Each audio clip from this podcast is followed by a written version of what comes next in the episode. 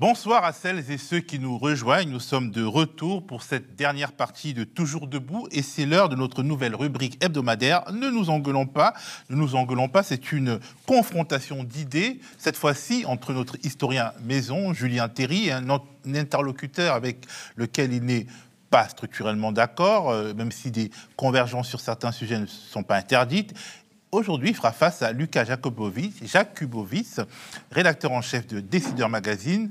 De quoi vont-ils débattre? C'est parti pour le deuxième numéro de Ne nous engueulons pas. La gauche française est-elle devenue l'ennemi public numéro un de la classe politique et de ce qu'on pourrait appeler le champ médiatique majoritaire? Plus précisément, la gauche radicale, qui occupe aujourd'hui une position hégémonique à gauche, et l'extrême gauche doivent-elles désormais être séparées du reste de la classe politique, par, euh, dite républicaine, par un cordon sanitaire, selon l'expression de Manuel Valls. Exclue parce que dangereuse, parce que wokiste, parce que communautariste, islamo-gauchiste, voire antisémite. J'en parle avec deux intervenants au point de vue opposé. Julien Théry et Lucas Jakubovic. La règle est claire, on se dispute, mais on ne s'engueule pas, enfin, autant que faire se peut. Salut Julien. Bonsoir. Salut Lucas. Bonsoir. Je voudrais qu'on commence par euh, regarder un petit magnéto qui pose le décor. C'est Jean-Luc Mélenchon qui a évolué, qui a changé. Pourquoi l'a-t-il fait? Mais, Par électoralisme? Mais évidemment Évidemment, puisqu'une partie de la gauche, je pense à Louis Plenel, je pense au NPA, euh, je pense euh, à la France insoumise, à des secteurs du Parti communiste et des écologistes, parfois à des socialistes, a pensé qu'il y avait une masse euh, nouvelle euh, faite par l'immigration, les enfants de l'immigration, euh, par les musulmans, les enfermant d'ailleurs dans une seule communauté, ce qui est tout à fait insupportable. D'une certaine manière, c'est du racisme, et que ce nouveau prolétariat, au fond, méritait une écoute et, on pouvait excuser du coup tous, les, tous les excès. Non, c'est cette même gauche j'ai du mal d'ailleurs à la qualifier de gauche, euh, qui refusait d'être euh, Charlie. Donc, pour ça que moi j'appelle un cordon sanitaire autour de la France euh, insoumise et qu'il ne peut pas y avoir d'alliance, ni de premier ni de, deuxième tour. Il faut une disqualification politique, morale, civique à son égard intellectuellement euh, de mettre euh, sur le même plan Éric Zemmour et Jean-Luc Mélenchon, l'extrême gauche euh, et l'extrême droite, sauf que dans le cas présent, il y a un homme qui met en danger les juifs en France, qui met en danger les Français, c'est Jean-Luc Mélenchon. Éric Zemmour il fait un constat qu'il a le, droit de faire, donc c'est un peu facile de, les mettre sur le même plan, d'autant plus qu'aujourd'hui l'antisémitisme qui tue est un, un, antisémitisme islamiste, c'est pas un antisémitisme d'extrême droite. Donc à un moment. Alors, j'ai voulu mettre en avant les mots de ces deux hommes parce qu'ils traduisent une sorte de projet politique. L'un vient du centre-gauche, l'autre bah, est d'extrême droite. Euh, mais à deux, ils entendent euh, incarner, en tout cas, ils, donnent l'impression d'incarner la construction d'un nouvel, d'une sorte de nouvel axe républicain. Alors, euh, Lucas Valls est-il l'imam caché ou le prêtre laïque de la nouvelle grammaire politique? Des nouvelles frontières, ou alors le géographe des nouvelles frontières politiques Alors, j'en sais rien. Euh, moi, déjà, politiquement, je me considère plutôt comme libéral. Sur le fond, sur ce que dit Manuel Valls, je suis plutôt d'accord avec lui sur la dérive de LFI. En revanche, quand on est libéral, il y a quelque chose de très important, c'est de dire que toutes les idées politiques, quelles qu'elles soient, ont leur place dans le débat public, et que donc excommunier un parti ou l'autre, appeler les électeurs à des cordons sanitaires, c'est pas la meilleure chose à faire. Finalement, les électeurs, c'est pas des enfants. On ne peut pas les infantiliser en disant euh, celui-là sent mauvais, on va construire une barrière autour de lui. C'est à eux de juger. Et je pense, et ça c'est mon avis, que effectivement la dérive ou la réorientation idéologique de LFI va leur faire perdre des électeurs à moyen terme. Mais euh, dire on vous excommunie, on construit une barrière, euh, un front républicain autour de vous, ça me semble un peu problématique dans une démocratie. Mais l'intervenant d'après de, de Beccio, il dit la même chose que Valls, ils convergent. Et là, en fait, historiquement en France, le cordon sanitaire était réservé à l'extrême droite. Et là, c'est finalement l'ex-gauche et, euh, et, la droite, euh, l'actuelle droite, qui est, enfin, euh, l'extrême droite d'hier qui est devenue manifestement la droite d'aujourd'hui, qui convergent dans une mm. sorte de volonté d'écarter ce qu'ils appellent l'extrême gauche, qui est en réalité la gauche historique d'un point de vue programmatique. Alors, il y a deux grilles de lecture. La première, c'est de dire, voyez, il y a ce que vous appelez l'ancienne gauche et le centre droit qui convergent pour excommunier LFI. C'est-à-dire qu'en fait, avec l'extrême droite. Avec l'extrême droite, ça veut dire que LFI est dangereux, peut avoir le pouvoir, et donc euh, lui barrer la route. Et donc lui barrer la route. Mais il y a une autre grille de lecture qu'il faut avoir, c'est de se dire, imaginons que je suis un responsable politique à LFI, et je me rends compte que tout le monde, à part moi, me montre du doigt. Or, le but euh, du système démocratique, c'est d'avoir la moitié des voix en second tour d'une élection présidentielle. C'est comme ça euh, que ça se passe sous la Ve République. Et que finalement, le parti, en se réorientant, effectivement, se fait attaquer par tout le monde. Et donc, in fine, peine à rassembler à part son noyau dur. Et ça, pour, euh, pour la gauche, effectivement, c'est, ça me semble être une erreur stratégique. Julien, je suppose que tu n'es pas d'accord, mais ne nous engueulons pas avec mon interlocuteur, euh, je sais pas, mais euh, je suis encore sous le, sous le choc de ces deux extraits particulièrement gratinés que tu nous as trouvés, euh, Théo. Alors je sais bien que ce genre de, choses, ces, ces outrances, ces, ces, idioties, il faut le dire clairement, elles sont en flux continu sur, sur CNews et sur pas mal d'autres. Voilà, c'était Public Sénat. C'était Public Sénat, ben voilà. Le, deuxième extrait, c'était Public et, Sénat, le premier, c'était France Info. Hein. D'accord, ah oui, d'accord. Le service public et la, télévision parlementaire. Hein. C'est vraiment gratiné. Alors Valls, évidemment, on comprend qu'il a de, très bonnes raisons de vouloir euh, diaboliser euh, LFI et tout ce qui est un peu sérieusement à gauche, puisque lui est quand même parti de ce qui était à l'époque la, gauche du PS, hein, euh, pour être aujourd'hui en substance, sur le fond, quelqu'un qui est, franchement d'extrême droite. et au fond, quand, il quand essaye d'expliquer que c'est par électoralisme que en fait LFI défend les valeurs de gauche, qui sont des valeurs d'égalité, d'antiracisme en particulier, d'égalité entre toutes les extractions d'origine euh, euh, en particulier, euh, ben voilà, il, fait oublier son propre électoralisme historique absolument terrifiant. Hein. On se souvient de cette vidéo volée à Évry avec ses communicants où il voulait qu'il n'y ait que des whites, hein, ou en tout cas il n'y avait pas assez de white sur, l'image. Le, voir là, voilà, qui, enfin je sais pas, on n'a même pas envie de répondre quand on entend ça.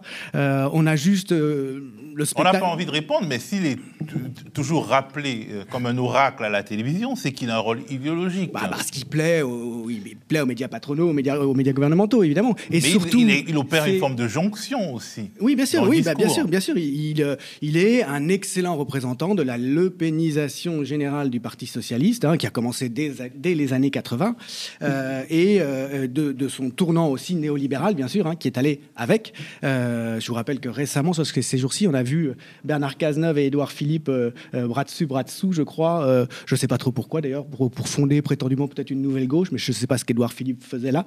Euh, à la une de la tribune dimanche. Oui, c'est ça. Bon, ils s'entendent, ils s'entendent bien, évidemment. Il y a une jonction comme ça évidente en termes du contenu programmatique, du contenu idéologique entre la gauche de gouvernement la droite de gouvernement et dans une large mesure l'extrême droite, hein, ce qu'aujourd'hui euh, les médias s'efforcent de respectabiliser, hein, on essaye de respectabiliser le RN, et Valls ben, joue, joue, cette partition-là, c'est la seule euh, qui peut jouer, puisque la gauche, il y a bien longtemps qu'il ne sait absolument plus euh, de quoi il s'agit. Tu disais en, présentant l'émission, finalement, la gauche radicale est hégémonique aujourd'hui dans, le, champ de la gauche. Oui, tout à fait. Et je trouve ça, je trouve ça très juste, sauf que on appelle ça la gauche radicale, alors qu'en fait, bah, c'est évidemment la gauche tout court. Et c'est pour ça qu'elle est hégémonique d'ailleurs, puisque les gens qui ont encore un souci euh, d'égalité, hein, donc qui, ont encore un désir de gauche, puisque c'est ça la gauche, c'est le désir de l'égalité, de la démocratie, hein, euh, l'égalité réelle, euh, ils se reconnaissent évidemment dans le programme de LFI.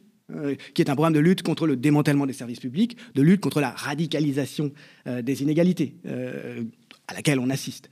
Euh, donc les gens qui sont de gauche en réalité, hein, euh, autrement que sur un mode vraiment, euh, comment dire, sur le mode du progressisme éthéré, hein, disons, sans, sans, aucune approche matérialiste de la situation, Évidemment qu'ils se reconnaissent dans LFI et évidemment qu'ils ne considèrent pas qu'LFI euh, est un parti d'extrême gauche. Il n'y a absolument rien d'extrême dans le programme de la France insoumise, euh, en aucune manière. Alors, euh, Lucas, tu es plutôt d'accord en réalité avec l'analyse selon laquelle la France insoumise fait de l'électoralisme en défendant, disons, les, nouveaux prolétaires immigrés, d'une certaine manière. Tu, le dis. Je le dis, mais je pense que comment dire, l'idée sous-jacente de LFI et euh, pourquoi ils agissent comme ça, c'est pas. Ils agissent comment? euh, j'entends très bien qu'une partie des éditorialistes politiques disent regardez, euh, LFI euh, drague l'électorat musulman parce qu'ils veulent l'électorat des cités, etc., etc. Mais en fait, je pense que c'est pas seulement une question d'électoralisme. je ne saurais, pas comment dire. J'ai l'impression que quand on regarde vraiment les fondateurs du parti de gauche, Raquel Garrido, Alexis Corbière, Jean-Luc Mélenchon, ancienne école, c'était vraiment la gauche à l'ancienne. Ce qui était vraiment important, c'était les questions de souverainisme économique, s'opposer aux traités européens, etc. Et depuis 2017, il y a eu tout un nouvel euh, arrivage de jeunes qui militent euh, à LFI, qui viennent plutôt euh, du secteur des sciences sociales, de Sciences Po, etc. Et qui sont, je mets entre guillemets, mais c'est pas woke, mais en tout cas qui sont beaucoup plus sensibilisés aux questions sociétales, aux questions de discrimination, et qui donc, dans leur logiciel, dans leur mode de pensée, vont beaucoup plus parler effectivement de questions euh, d'islam, de questions euh, de lutte contre l'extrême droite, de questions antiracistes. d'islamophobie. De, eux, ils vont dire que c'est l'islamophobie. En tout cas, c'est des, des, choses qui vont être centrales dans leur logiciel. Et, euh, mais je pense que c'est plus une évolution de comment sont câblés les jeunes qui aujourd'hui sont à gauche plutôt que, euh, que comment dire, une quête électorale d'un électorat euh, musulman fantasmé. Et d'ailleurs, il y a quelque chose, moi, je pense, qui enfin, m'intéresse beaucoup, c'est que ce, ce, câblage, disons, on le retrouve aussi à droite. C'est-à-dire qu'aujourd'hui, dans les jeunes qui s'engagent en politique, beaucoup s'engager sur les questions sociétales, mais à droite aussi, et très peu sur des questions d'économie, de salaire, etc. Bah, c'est pas le cadeau de la droite. gauche, j'ai l'impression que c'était le retour euh, depuis euh, justement le front de gauche et jusqu'à présent des questions, les gros marqueurs, c'est vraiment euh, bah, il y a eu la réforme des retraites, il y a eu aussi la question de l'hôpital public, des services publics. J'ai l'impression que c'est quand même quelque chose qui est très audible et qui a occupé une bonne partie de, de, notre des derniers mois d'un bah, point de vue politique. Certes, certes, et d'ailleurs c'est très. ça qui a mis les gens dans la rue. C'est ça qui a mis les gens dans la rue. Ce qui est très important, c'est que les gens qui étaient dans la rue, c'était souvent euh, dans des villes de province, dans des sous-préfectures, des gens qui n'étaient pas euh, forcément de gauche et qui manifestaient euh, contre la réforme des retraites. Et pourtant, quand on regarde les sondages, les études d'opinion, on se rend bien compte que la gauche n'en profite pas dans les urnes. Elle n'est pas sortie gagnante de la séquence. Pourquoi? Peut-être parce qu'elle est focalisée sur des questions sociétales qui vont crisper une large partie de l'opinion. Alors, moi, je, vois dans ce que vous désignez cette, cette évolution des thématiques politiques importantes euh, du côté du parti de gauche puis de LFI, effectivement, un tournant qui a eu lieu effectivement autour de 2017 euh, concernant la question du racisme systémique. Et c'est vrai que euh, d'une posture qui était laïciste, hein, disons, assez étroitement républicaine à l'ancienne, sans tenir compte de l'existence d'un racisme structurel objectif hein, contre les populations identifiées comme musulmanes, musulmans d'apparence, comme a dit mhm. excellemment Nicolas Sarkozy, euh, contre les Africains aussi. Euh, il y a une prise de conscience de, cette, euh, de, ce, problème de racisme systémique, dont le meilleur exemple est le contrôle au faciès hein, pratiqué par la police française, et des débats très, très durs hein, dans LFI, dans ce qui était devenu LFI en 2017. Et effectivement, autour de Mélenchon, une majorité a tranché euh, en faveur, disons, de, du rejet d'un discours euh, de laïcité identitaire, militante, euh, républicaine, qui dénie la réalité du mmh. racisme structurel dans la société française. Mais je ne vois pas en quoi, certainement pas en quoi ça peut représenter une dérive. Hein. Encore non, moins. une réorientation. Non, non, non, d'accord, mais je pensais à, je pensais à, ce que disait Valls. Et, et, encore moins en quoi ça peut représenter quelque chose d'électoraliste. C'est dans la, la, nature de la gauche que de lutter contre le racisme structurel, quel qu'il soit, quelle que soit sa nature. Euh, et donc, identifier une situation particulière, postcoloniale, néocoloniale en France, que subissent en particulier les gens issus de, l'immigration récente, hein, euh, euh, maghrébine ou, africaine, en faire un thème, bah, c'est tout naturel de la part d'un parti euh, euh, qui se dit à gauche. Ne pas le faire est une grave faute. On ne peut pas être à gauche sans le faire. Euh, c'est aussi important que la question sociale. Hein. ça va avec. Il n'y a aucune raison de disjoindre ces deux aspects. Est-ce que dans les accusations d'électoralisme, il n'y a pas quand même quelque chose de profondément raciste? C'est-à-dire, est-ce que c'est pas une manière de stigmatiser justement l'attention portée à une partie de la communauté nationale? Parce qu'au fond, pourquoi pas? Pourquoi pas euh, prendre en compte les remontées de la population, euh, l'actualisation des luttes sociales, pourquoi ce serait forcément équivalent justement à une dérive, à une à, des, à des, thématiques négatives. Dans le fond, est-ce que ce serait la bonne solution serait d'isoler une partie de, la nation politiquement, en gros. C'est-à-dire qu'en fait, effectivement, si tout le monde refuse d'être, entre guillemets, islamo-gauchiste, ça veut dire quoi? Il y aura la gauche, la droite, et puis d'un côté, il y aura les infréquentables immigrés, euh, musulmans, euh, islamistes, considérés dans un bloc euh, dangereux.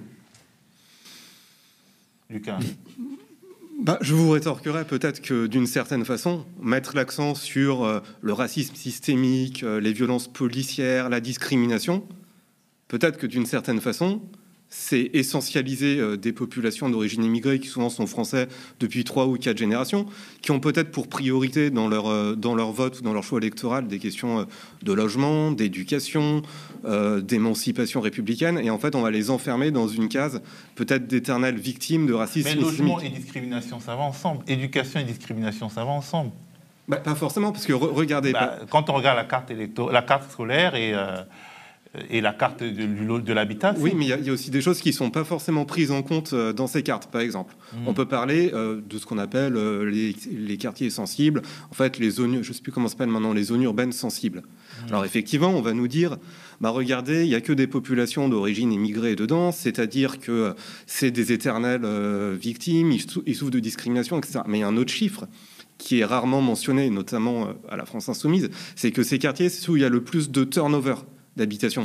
C'est-à-dire que je crois qu'il y a 40% de la population qui change tous les 10 ans. Ça veut dire quoi? Ça veut dire que les, les, gens qui y vivent s'en sortent, accèdent au logement, prennent l'ascenseur social, accèdent à la propriété. Ou bien changent de quartier précaire. Pardon? Ou bien changent de quartier précaire. L'ascenseur social, il marche pas des masses euh, ces dernières décennies. Tous les indicateurs le disent. Bah, on n'a peut-être pas forcément les mêmes indicateurs. En tout cas, je ne vois pas pourquoi on ne pourrait pas prendre en compte euh, les discriminations qui sont subies au quotidien par des populations qui sont isolées, ghettoisées par la, par la politique de la ville depuis des décennies, euh, qui sont contrôlées au faciès euh, régulièrement, qui sont tutoyées, qui sont rudoyées par la justice, enfin, qui mm. sont victimes de toutes sortes de, de discriminations. Ça me paraît la moindre des choses qu'un parti de gauche ait sérieusement euh, intégrer à son discours, à son ambition politique, la lutte contre ces phénomènes. Et d'ailleurs, c'est tout l'échec du Parti socialiste qui n'a su qu'instrumentaliser en termes moraux euh, le premier mouvement, la marche des beurs de 1983, euh, le premier mouvement antiraciste, je dirais, de la fin du XXe siècle.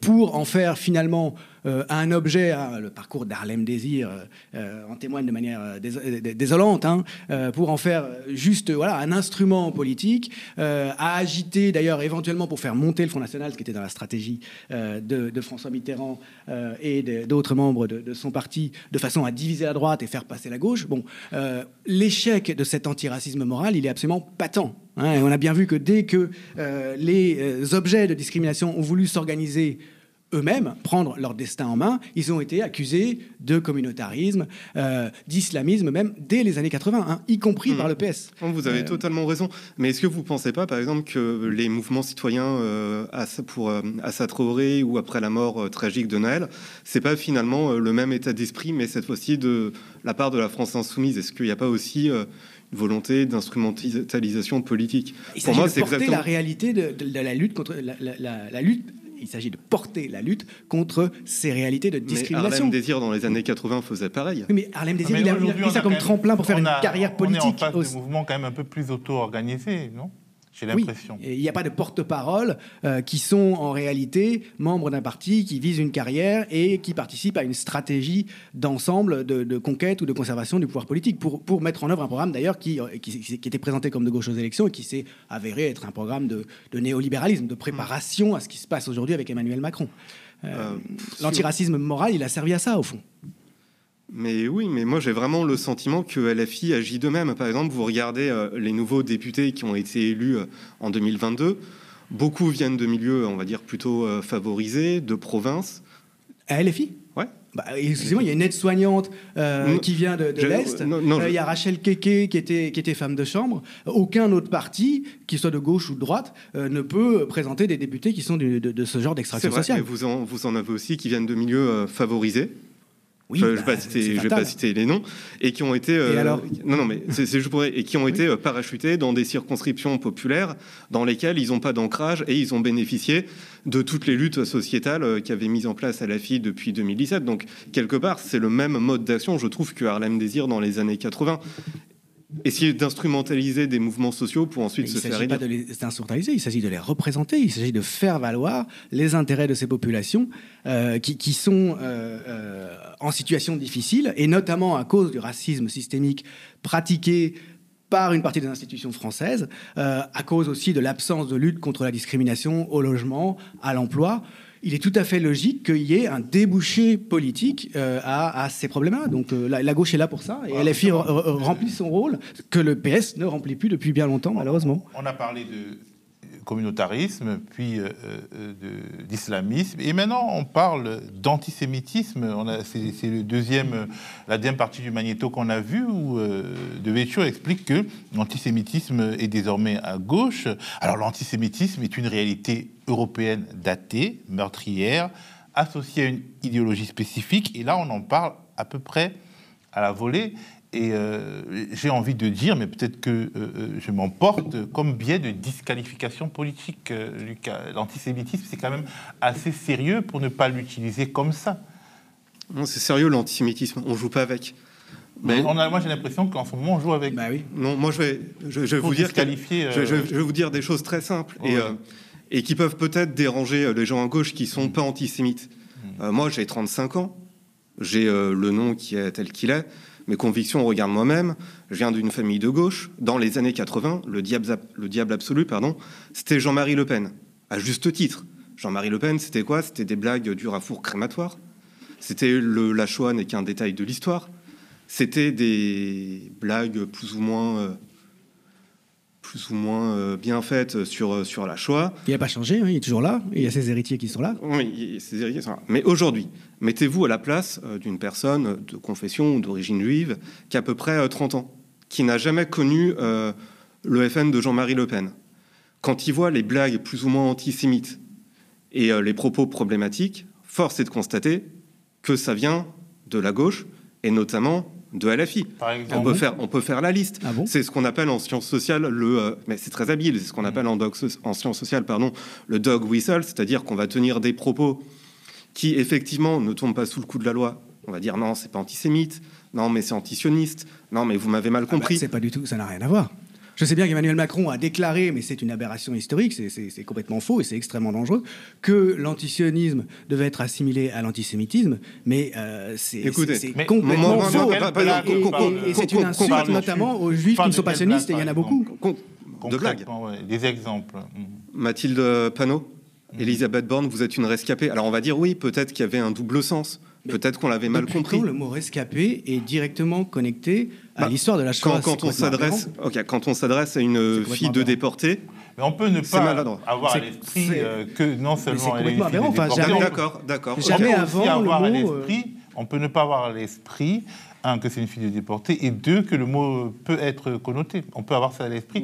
Parce que finalement, ce aucun qui est précédent, embêtant avec les il y a blagues, Aucun euh, précédent. Je veux dire, l'usage d'un mot, ça s'appelle une, une, une connotation d'un mot. Ouais. hein. Il y a sa dénotation, c'est ce qu'il veut dire directement. Puis il y a sa connotation, c'est-à-dire tout l'environnement qu'il y a autour. Ouais. Jamais, avant qu'on décide qu'il fallait instruire un procès en antisémitisme à LFI, il n'y a eu de connotation du mot rescapé en relation avec la Shoah. Enfin, je veux dire, c'est- ça, ressort, ça ressortit à un montage euh, d'une affaire, à un procès en sorcellerie en antisémitisme complètement instrumentalisé, qui est extrêmement dangereux euh, pour les juifs et qui est une insulte à la mémoire des victimes de l'antisémitisme. alors, Enfin, admettons. je veux dire, A- Admettons que ce soit une erreur, que ce soit euh, un coup d'épée il dans faut l'eau. et que trouver ça- des choses Ok, contre LFI. D'accord. Et ensuite, euh, quand donc euh, il a été question de, de la déclaration de, je crois, de Mélenchon, euh, qui reprochait à, à, à Yael Braun-Pivet d'aller à Tel Aviv, et il a eu le malheur de dire elle campe avec l'armée is- is- israélienne, hein, je crois que c'est quelque, chose- quelque chose de cet Oui, ordre. Enfin, oui. il, a, il a utilisé le mot camper, et on a dit ah, c'est les camps, c'est les camps d'extermination auxquels il c'est- fait c'est pas allusion. ça, Julien. C'est pas, c'est pas, c'est pas les camps de concentration. C'est le vieil imaginaire antisémite des années 30 qui consiste à dire qu'une personne de confession ou d'origine juive euh, est à cheval entre deux pays, n'est pas ancrée euh, dans la communauté nationale. C'est la bonne Mais terre il y a qui ment pas.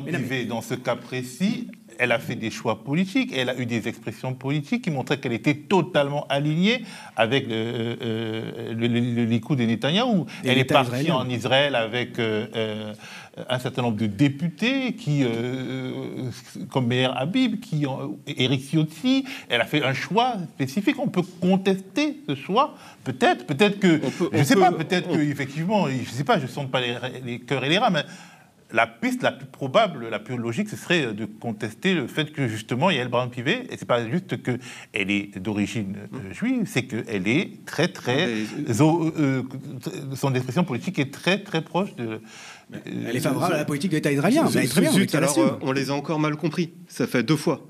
Et non, on l'a très bien compris. Elle est favorable à la politique de l'État israélien. En, tout cas, moi, à l'égard des Palestiniens. Moi, ce que, j'observe sur. il y a une confusion entre défense de la politique de l'État israélien, qui est une politique, euh, le moins qu'on puisse dire, problématique, hein, avec des crimes de guerre euh, dont l'État israélien se, rend, coupable actuellement. il y a une confusion entre la défense de ces choix politiques de l'État israélien d'un côté, hein, donc qu'on peut dire en gros euh, sioniste extrémiste, hein, c'est un, nationalisme radical, exterminateur dans une large mesure, et l'antisémitisme, ça n'a rien à voir. on peut dénoncer la politique de l'État israélien, et encore eux, on ne doit même sans être pour autant soupçonnable d'antisémitisme. Euh, c'est cette confusion. Hein. Euh, euh, Jean-Luc Mélenchon qui a tort à attribuer la, comment dire, la propriété de libération à Patrick Drahi parce que désormais, désormais Libé est contrôlé par un fonds de dotation abondé par Patrick Drahi BF, et, BFM en disant que c'était le même propriétaire. Là aussi, il y a eu une sensibilité je, crois que le, je crois que le directeur de la rédaction de Libé est un ancien de l'armée israélienne. Oui. Il est, bah, il est de la gauche israélienne. Oui. Mais euh, en tout cas, convenez quand même que c'est bizarre de se dire que beaucoup de partis de gauche défendent la cause palestinienne. Par exemple, les Verts et LFI sont à peu près sur la même longueur d'onde. Mais du côté euh, des Verts, il n'y a pas forcément les dérapages qu'on entend euh, du côté de LFI. Deux choses. quel dérapage? Bah, Écoutez, deux choses. Je sais qu'à gauche, le terme qui est très à la mode, c'est les concernés. Quand les principaux concernés, c'est-à-dire les juifs qui parfois sont de gauche, n'ont rien à voir avec Israël, se sentent visés, c'est que quelque part, alors, le, le, parti qui tient ces propos doit en tenir compte. Et quand les vrais antisémites, par exemple Rivarol et Soral, félicitent euh, LFI de tenir tête au lobby, etc. ils font provocation, c'est un jeu de base, évidemment. Euh, Mais alors, dans ce cas-là, pourquoi, pourquoi LFI rentre dans le jeu? Pourquoi LFI rentre dans le jeu LFI ne rentre pas dans le jeu. LFI tient la position, je l'espère en tout cas, et un parti de gauche se doit absolument de condamner toute trace d'antisémitisme. L'antisémitisme est, alors je ne dirais pas absolument étranger à l'histoire de la gauche, parce que c'est vrai qu'à la fin du 19e siècle, il y a eu des euh, manières d'antisémitisme de gauche, chez Proudhon par exemple, euh, au début euh, de la part de Jaurès, qui ensuite a, complètement changé de cap, chez Jules Gued aussi à, l'époque de l'affaire Dreyfus. Mais ce n'était pas du tout sous les mêmes attendus que l'antisémitisme de droite, il faut le rappeler. L'antisémitisme, de ce point de vue-là, l'antisémitisme contemporain... Mais de gauche ou, de droite, c'est quand même de l'antisémitisme. L'antisémitisme de Maurras, l'antisémitisme euh, qui euh, voit dans les juifs euh, une société secrète ou nécessairement une nation étrangère, en tout cas un peuple étranger, qui serait nécessairement en discordance avec la communauté nationale, ça, c'est un antisémitisme de droite. C'est-à-dire, quand il y a eu un antisémitisme de gauche, des formes d'antisémitisme, c'était toujours en relation avec l'idée fausse, hein, et que Jaurès d'ailleurs a finalement abandonné très clairement, selon laquelle euh, les juifs seraient les capitalistes, seraient des capitalistes, incarneraient le capitalisme et incarneraient les inégalités contre lesquelles la gauche se bat. Typiquement, Jules Gued, par exemple, n'a pas voulu soutenir euh, la gauche qui était massivement engagée euh, pour l'innocence de Dreyfus, hein, pour faire valoir l'innocence de Dreyfus, contre, contre l'antisémitisme de droite, parce que Gued... Parce que Gued considérait que ce n'était pas son problème, que c'était une affaire interne à la bourgeoisie. Hein, ou Proudhon considérait euh, que le peuple juif, avec une manière d'essentialiser, hein, euh, raciste au fond, hein, euh, la judéité, était du côté de la propriété privée des moyens de production et donc devait être combattue. Bon, c'était sur ces bases-là qu'il y avait un antisémitisme de gauche. mais ce n'était pas sur des bases de pureté raciale nationale c'est pas le cas. Alors, l'antisémitisme de droite s'est fondé sur, euh, euh, disons, euh, la conviction que les Juifs étaient un peuple étranger. et à ce titre, Lucas, le fait de d'assimiler antisionisme et antisémitisme, donc de considérer que derrière tout juif, il y a un Israélien, est-ce que ce n'est pas de l'antisémitisme? C'est-à-dire, ça c'est le discours de ceux qui veulent combattre en 2023 l'antisémitisme, mais c'est un peu antisémite aussi. C'est-à-dire, euh, c'est considérer que derrière chaque juif, il y a un Israélien, quelque part. Bah, on a l'impression que c'est euh, le sous-jacent. Euh, le sous-jacent, effectivement, du discours euh, d'une partie de la gauche. Mais non, moi- non, moi je parle de Non, tous ceux qui disent justement, l'antisionisme, c'est l'antisémitisme. C'est quand même très ambigu comme, euh, comme signe d'égalité mis entre euh, deux réalités. C'est-à-dire, euh, euh, tout euh, juif euh, euh, français, tout français de confession juive n'est pas forcément un, un sympathisant d'Israël. On, on est d'accord, Théophile. Mm. L'antisémitisme n'a rien à voir avec l'antisioniste. Antisionisme. On peut être antisioniste sans être antisémite. Et du Il y a reste, des pro-sionistes et il y a des antisémite et pro-sionistes. sioniste, Il y a des hein. sionistes qui sont antisémites, hein, il faut bien le rappeler, ce qui est tout à fait mais logique. je, je rappelle des- qu'en France, l'antisémitisme, euh, c'est quelque chose qui est interdit, ça tombe sous le coup de la loi. L'antisionisme ne l'est pas.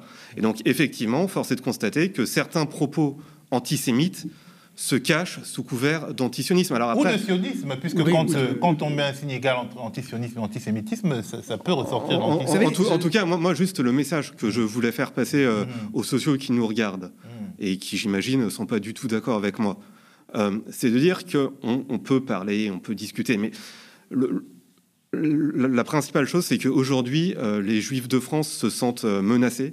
Ils n'ont jamais été aussi menacés que pendant des années, la gauche était un rempart. C'était le rempart. Quand il y avait une montée en puissance de Mais elle doit l'antisémitisme, toujours l'être. Elle doit toujours l'être. La gauche a vocation à, être, à être un rempart euh, et, et de facto, et discrimination. de facto, elle ne l'est plus. Mais pourquoi, pourquoi vous dites ça? Qu'est-ce qui vous permet de dire ça? Bah, je, je peux vous donner des exemples. Moi, il y a un exemple qui m'avait fait bondir de la chasse. C'était en 2021. C'était euh, avant quelques, quelques mois avant le premier tour de la présidentielle. Il y avait eu un juif qui, handicapé qui s'était fait agresser à Bobigny. La famille de la victime, si cet incident était survenu, euh, par exemple, dans les années 80, aurait tout de suite euh, porté l'affaire devant le Parti socialiste, à gauche, à SOS Racisme. Mais en 2021, qui est-ce qu'ils sont allés voir? Ils sont allés voir Éric Zemmour. Vous vous rendez compte? Mais, oui, mais est-ce que c'est la faute de la gauche? Bah oui. Et pourquoi ça? Bah, si, une, si une famille juive se dit j'ai pas confiance en la gauche pour euh, dire que je suis discriminé ou que je suis agressé, C'est sans doute pour des Mais raisons de... Est-ce qu'il n'y a pas aussi une évolution euh, politique du- du- d'un certain nombre de personnes? C'est-à-dire, en France, il y a eu un basculement vers l'extrême droite de personnes qui étaient plutôt de gauche, plutôt de droite. Ça peut aussi arriver euh, à la parmi les Juifs. population juive. Oui, bien sûr. Non, des, de- des personnes de toute confession. Il y a un glissement à, à droite de la société française. Donc peut-être que... En tout cas, C'est- les- les- le CRIF, par exemple, et, et, euh, ceux qui prétendent parler, beaucoup de ceux en tout cas qui prétendent parler pour la, la- la- la communauté juive ou les juifs de France, ont glissé vers la droite, voire, voire vers l'extrême droite, et le CRIF est un, est un exemple déplorable à cet Et égard. quand on regarde le vote euh, des Français en Israël, il n'est pas très à gauche aujourd'hui. Ah bah ça je vous confirme, il est à 50% pour Zemmour. Ouais. Mais euh, Qui est quelqu'un qui essaie de disculper Pétain de ses crimes, rappelons-le quand même. mais mais il y, a- y a plein d'indices concordants qui permettent de voir que effectivement la population juive bascule vers la droite. Alors moi je suis féru euh, de statistiques à la base euh, avant d'être journaliste, j'étais statisticien et je m'étais amusé à regarder les résultats dans certains bureaux de vote pendant la présidentielle de 2022 et c'était euh, c'était aberrant. Vous prenez par exemple une ville comme Sarcelles, c'est une ville où coexiste euh, une minorité euh, juive séfarade dans le centre-ville et puis euh, le reste de la ville qui est plus euh, diversifié. La population juive, elle est concentrée dans le centre-ville. Dans le centre-ville, Éric Zemmour était à 30% dans les trois bureaux de vote du centre-ville. Il était à 12% total dans la ville et à 3% euh, dans, les, dans les autres bureaux de vote de la ville.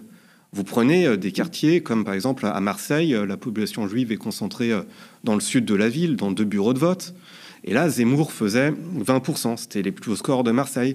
Vous prenez par exemple le 20e arrondissement ou le 19e vers les buttes de Chaumont, où il y a une communauté juive très pratiquante qui est dans un quartier qui est globalement euh, plutôt à gauche. C'était là où Zemmour faisait ses plus hauts scores euh, dans Paris.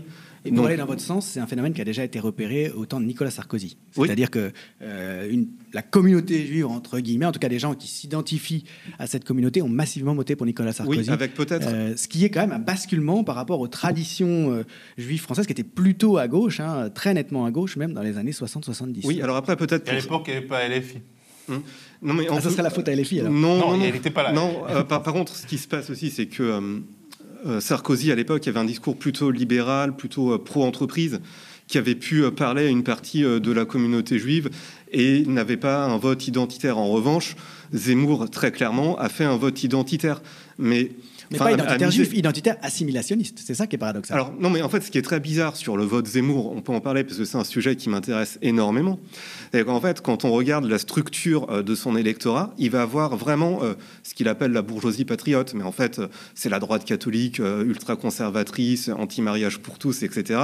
Et une partie effectivement de la population juive, euh, plutôt séfarade d'ailleurs.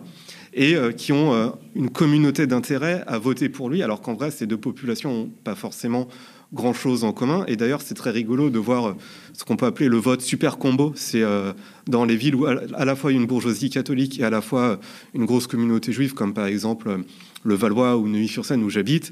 Effectivement, il y a un survote euh, Zemmour euh, très très prononcé. Alors, bon, euh, on a entré un Mais peu on dans... s'égare peut-être. Ouais, on- en tout cas, on est entré un peu dans, ce que, dans la le- tambouille politicienne. Et est-ce que finalement ce discours de Manuel Valls, je reviens à lui, il m'obsède, ce discours de Manuel Valls qui, qui consiste à, à créer une sorte de, de, de, de- de barrière d'isolement Et d'ennemi vis-à-vis- intérieur. Vis-à-vis c'est de la France insoumise, est-ce que au fond, ce n'est pas un discours qui consiste à reconstruire la scène politique française autour de la droite, de l'extrême droite et du centre, c'est-à-dire créer un nouveau, un nouveau front national, mais à gauche, pour pouvoir justement accompagner la droitisation de la société française, tout simplement.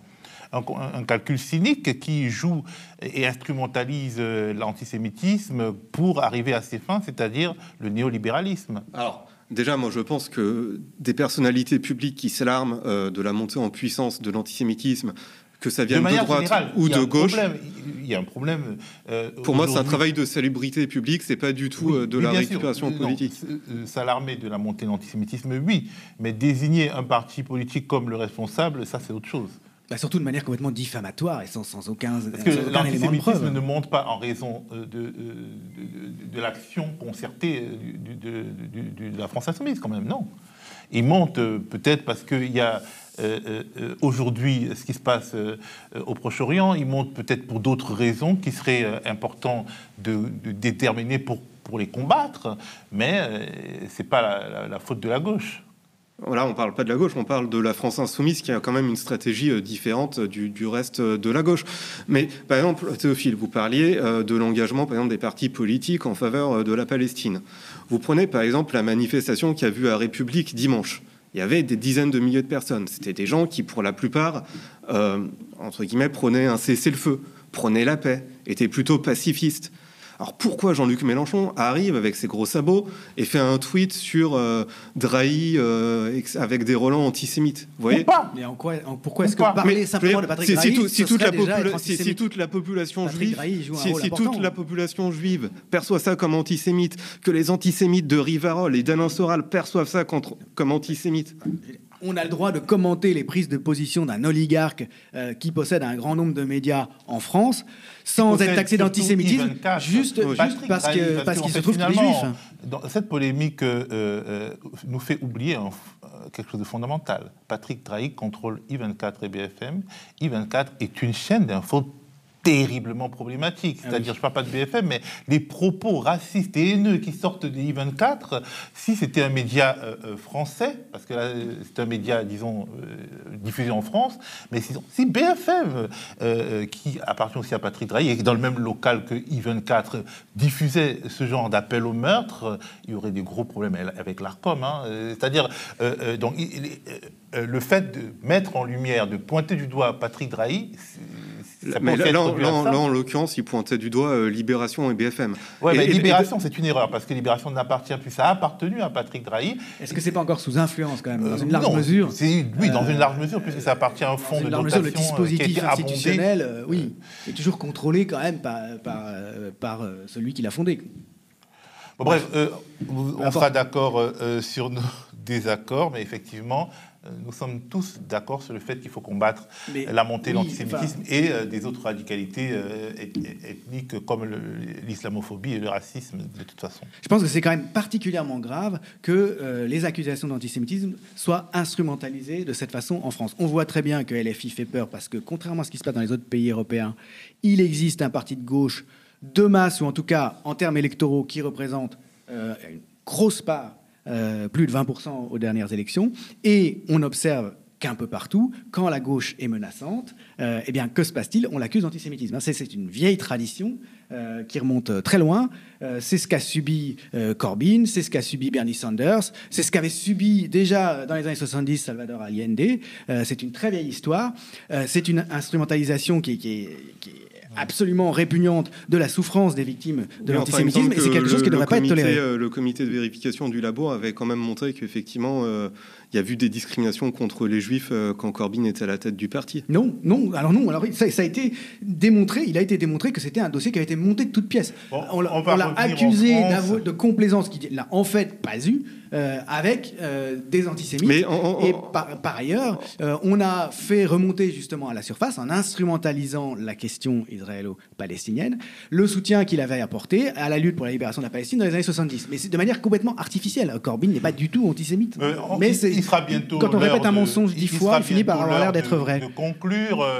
Un mot, juste un mot sur les, polémiques et les brouilles et les divisions à la France insoumise. Euh, qu'est-ce que cela traduit, selon vous, vraiment très rapidement, avant qu'on euh, on redonne l'antenne Lucas? Euh, Moi? Eh bien, écoutez, pour tout vous dire, moi, je vais bientôt partir en Russie, en vacances, dans ma belle famille. Et puis, j'étais en train de lire, parce que ça m'intéressait, un livre ben, d'un historien qui s'appelle Nicolas, Nicolas Vert, pardon, sur, sur, sur les purges staliniennes. Et c'est vrai que quand on entend des gens qui disent Mélenchon c'est Staline, le procès de Garrido, enfin la version de Garrido c'est euh, euh, les grandes purges, etc., c'est un peu risible, mais quelque part, c'est plus euh, de la sociologie des organisations. Et ce que je trouve en tout cas frappant à LFI dans ce qui se passe, c'est que effectivement ceux qui sont écartés ou qui sont mis dehors, c'est ceux qu'on mentionnait au début d'émission, entre guillemets, la vieille garde, les Garrido, les Corbyn, les Charlotte Girard, Corbière, pardon, euh, les, avant Charlotte Girard, euh, Kuzmanovic, en tout cas tous les gens qui étaient vraiment de ce pôle de, euh, entre guillemets, de gauche souverainiste et qui sont petit à petit écartés parce que c'est les tenants d'une ancienne ligne qui a changé, dans laquelle ils ne se retrouvent plus. Et d'ailleurs, c'est très rigolo, enfin rigolo, interpellant de voir la personne qui, entre guillemets, a, dans les deux personnes qui ont jugé Garrido. Il y avait euh, donc le député de Roubaix, David Guiraud, qui lui est justement l'incarnation de cette nouvelle ligne LFI, qui est beaucoup plus offensive sur les questions sociétales. Et là, on voit bien qu'il y a effectivement un changement euh, de ligne. Aussi, quand même. Aussi. Aussi, mais on entend quand même beaucoup sur les questions sociétales. On entend ce qu'on entend peut-être, non, Lucas? Mais je vous rétorquerai la même chose aussi quand vous niez l'antisémitisme de la France insoumise. Je ne nie, ah je ne le nie pas, je demande à être convaincu. Euh, euh, ça, oui, moi aussi, je, le, euh, mot de la fin je n'accepte pas cette accusation. pour ce qui est de, de, ces, de ces problèmes au sein de LFI, je pense que la situation est assez différente de ce qui s'est passé quand Charlotte Girard ou Kuzmanovic ont, quitté le parti. Parce que là, il y avait vraiment, il y avait des oppositions de personnes, bien sûr, hein, en interne, mais il y avait un problème idéologique de fond, à savoir est-ce qu'on reconnaît euh, la nécessité de la lutte contre l'islamophobie. Hein, et contre une forme de, contre des formes françaises de racisme d'État postcolonial. Euh, et là-dessus, euh, LFI a dit oui, et ce qui, des gens autour de, Kuzmanovic étaient tout à fait opposés à, à, cette Charlotte Girard était opposée à ça, mais bon, c'est pas la même chose. Je ne sais pas exactement ce qu'il en est. Non, sans doute pas. Là, avec, l'affaire euh, Corbiane-Garrido, c'est plus un problème d'organisation interne de LFI qui n'est pas un parti au sens traditionnel du terme. Hein. Euh, les gens de LFI, Mélenchon et son entourage, n'ont pas voulu reproduire l'expérience du Parti socialiste. On peut les comprendre. Quand on voit euh, quel est le bilan du Parti socialiste français pour la gauche française, c'est un désastre total. Le Parti socialiste, qu'est-ce qui en est sorti Macron, c'est-à-dire le, néolibéralisme le plus déchaîné. Et euh, les élites françaises ont enfin réussi à faire ce qu'elles voulaient faire depuis 40 ans, c'est-à-dire convertir la société française à la fin de l'État social et à la radicalisation Mais il y a quand même un problème à la France Alors, Le donc le, le PS fonctionnait comme un parti avec ses courants. Et la France insoumise Et euh, c'était des jeux permanents dont le meilleur, euh, auquel le meilleur au fond a été François Hollande. Et on voit la, médiocrité, la médiocrité, la vacuité insondable de, ce personnage au plan politique et et on voit euh, le désastre qu'est son bilan. C'est un système, ce système de parti euh, comme le PS en était un, qui promeut euh, des personnages de ce type. Hmm. Hein, c'est absolument catastrophique. donc ils, font autre chose. Ils, sont, ils, développent leur action sous la forme d'un mouvement et il y a toute une série de phénomènes euh, institutionnel qui pose problème. Là-dessus, moi, j'ai pas de réponse. Hein. J'ai pas, euh, je sais pas exactement comment il faut faire. Euh, je sais pas comment euh, ces luttes de pouvoir, comment ces questions d'organisation interne doivent être résolues. Je pense que c'est un enjeu absolument majeur pour la suite, pour le futur de la gauche française, en tout cas. En, tout, en, tout, cas, je ne sais pas si j'ai encore un petit peu de temps de parole. Trois secondes. Trois secondes, ça va dire. Non, mais en tout cas, ce qui était promis euh, par LFI, c'était un mouvement gazeux, démocratique, vertical, etc., où euh, ah, les comités pouvaient, où pouvaient s'exprimer, où il y avait une grosse démocratie interne.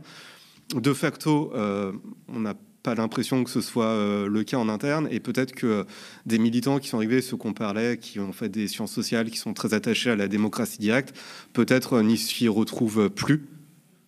Et donc, ce serait intéressant de voir le retour des militants euh, dans les semaines qui viennent. Et ce sera aussi intéressant de voir euh, comment Renaissance aussi, qui est un peu aussi c'est une forme mouvementiste euh, d'une certaine manière, sortira de ce type de contradiction.